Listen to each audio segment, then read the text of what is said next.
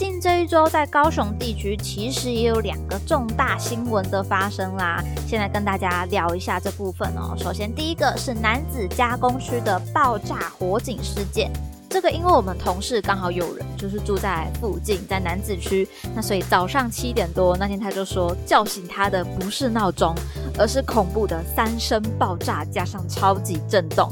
有没有觉得用听的就哇这个起床方式很惊悚呢？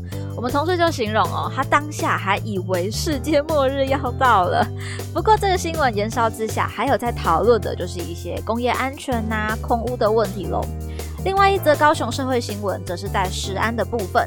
炎炎夏日吃刨冰，本来是非常疗愈舒服的一件事情，但是高雄冰店却传出有多名消费者在食用之后出现肠胃不适，还有血便的状况，也有验出像沙门氏菌啊等等的病毒，所以目前也是勒令停业中了。嘿，我是佳佳，这个 podcast 要开始喽！如果喜欢我们的节目，就要按下订阅。或在 Apple Podcast 留下五星评价哦。本集 JJ So News 来到七月第三周，一起回首近一周的搜寻趋势与热门事件吧。这样大新闻先分享给大家哦。最近仍持续有讨论度的，就比较围绕在冰店的事件了。那么总结来说，外食还是要多多的注意啦。再回到我们的热搜关键字上，上周有哪些重点议题呢？首先看到七月十三号与十七号都有出现的关键字 AI 概念股，两天都有来到五千笔以上的搜寻。受到 AI 产业趋势的影响哦，近来电子代工大厂伟创连日创下了新天价。另外还有以高股息著称的零零五六这个 ETF 也有连日大涨。那也有人说，哎，现在零零五六已经不是高股息 ETF，而应该改叫 AI 概念 ETF 会更加的正确了。不知道最近有没有朋友也在关注这个 AI 趋势的议题或者相关投资呢？那既然零零五六有这么大的变化，也许也可以看一下它的成分股有哪一些。前十大成分股有包含到像广达、伟创、光宝科、英业达、技嘉、伟影，这些都是。那么先补充一下啊，AI 概念。股它指的是嗯人工智慧领域重要业务或者有技术投入的公司。那这个技术包含像研发和应用 AI，或者是各类的产品设计、制造、服务及销售。所以类似像半导体啊、高速传输或者云端伺服器啊、IP 等等的企业，都与 AI 是高度相关的。那么就是像进来的微创啊、日月光、红海、光宝科、英业达，都是非常多人在讨论的部分了。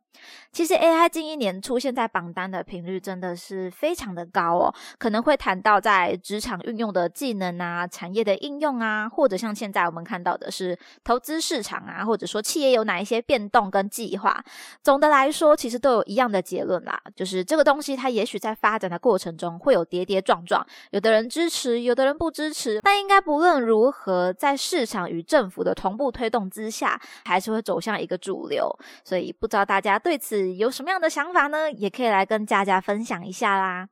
下一个关键字看到的是七月十四号陈百祥来到一万笔以上的搜寻。先来问一下各位朋友，有在看木曜四超玩吗？其实一日系列应该算有蛮多在收看这个节目的粉丝非常喜欢的主题。我自己之前也有在看啦，然后就觉得说，哎，台哥真的很好笑。尤其其实很有趣的一点是，嗯，没有看过有其他的节目制作人会跑出来打主持人的。所以陈百祥呢，相信大家有在看木曜四。的朋友应该都不会陌生这一号人物。那最近的关键字，不管是搜寻量的登榜啊，或者在各大的论坛啊、社群，大家都在讨论的，就是因为嗯，木曜四超完最近有传出幕后人员集体离职啊，或者有留职停薪的状况。那陈百祥就是属于留职停薪的那一位了。那因为我自己近来没有在看这个节目了啦，不是很确定究竟是什么的原因造成节目的幕后团队有这样的变化。当然，这个变化它是。是好还是不好，还是要看后续观众的反应啦。但目前在社群啊、论坛之上，网友有的人就会觉得非常的惋惜哦，因为没有会打主持人的陈百祥，他就觉得诶看不下去了，没有看点了。但另外一部分也有人认为陈百祥翻车翻到整个团队都大改编了，是不是事实不知道。但是有这样的猜测，似乎是因为有一些网友觉得陈百祥有大头症，那对粉丝的回应不太恰当啊，等等的种种的可能。其实大家心中都会有自己的答案啦。如果有在关注这个节目的话，那我觉得下一个接手节目制作的 Eric 压力应该就非常大了，因为这是一个在过去特色如此鲜明的节目哦。他未来要怎么做才能持续，或者说嗯带领收视到更高峰呢？应该就是非常大的一个挑战了。下一个关键字也是近来很多年轻世代关心的议题，就是在七月十五号出现的关键字“七一六游行”来到五万笔以上的搜寻。七月十六号也有出现“馆长游行”这样的关键字，来到两千笔以上的搜寻。不知道我们这边的节目收听者有没有支持或者不支持馆长的朋友吗？我个人其实对馆长的关注是不太不太会主动去看，都是很被动的接收到新闻讯息这样子。那一方面，身边的人也没有特别关注馆长。那我对馆长的印象就是，嗯，肌肉、健身、凶悍。不知道大家有没有什么其他的想法呢？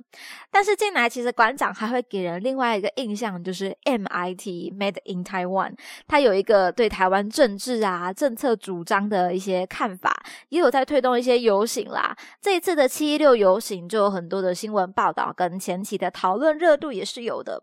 不过算不算非常热络呢？我觉得也见仁见智啦。至少在我的眼里，还是觉得他蛮热闹的吧，因为新闻还是不少。但是网络上就有一些网友在讨论了，诶，台湾哪一场游行的人数才是最顶的呢？我个人有印象的类似游行应该是太阳花学运吧，其他的印象比较薄弱一点啊，可能看过新闻，但是已经叫不出他的名字之类的，就是在我脑海没有留下很完整的印象啊。除了太阳花学运，但在这篇论坛文章里面，大家有提到的，像是洪仲秋啊、同志游行等等的，其中第一名大家首推的。就是二零零四年的二二八手牵手护台湾游行，非常特别的是，这不是一般的定点游行，这场活动它以牵手的方式排成了五百公里的人链，号召了大约两百万人的参与哦。北起基隆市和平岛，南至屏东县嘉东乡的昌隆村，大家手牵手为反对中国大陆部署针对台湾的飞弹设施，以及支持反飞弹公投。其实看到这个，我真的有吓到诶，因为如此盛大的一个活动，一个游行，那当时的佳佳还是一个小朋友，所以不知道这件事情了。不知道有没有听众朋友是记得这一场事件的呢？可以来跟佳佳分享一下，你印象中的这场游行是什么样子啦？最后的关键字，看到七月十七号的芭比来到一万笔以上的搜寻，芭比娃娃的浪漫喜剧电影将在台湾七月二十号正式上映了，所以就是明天啦。大家有准备要去看电影了吗？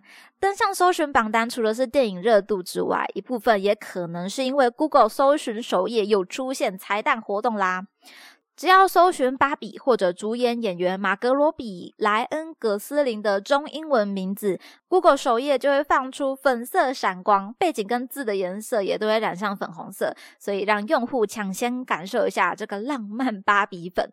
那芭比这一部电影呢，耗资了一亿美元来打造，其实对于华纳兄弟来说是蛮有压力的啊，因为前阵子上映的闪电侠，还有更前面的沙赞众灵之怒，其实票房表现都不是非常的亮眼。所以芭比这部电影呢，其实承载了很多华纳兄弟的期待又害怕受伤害的心情了。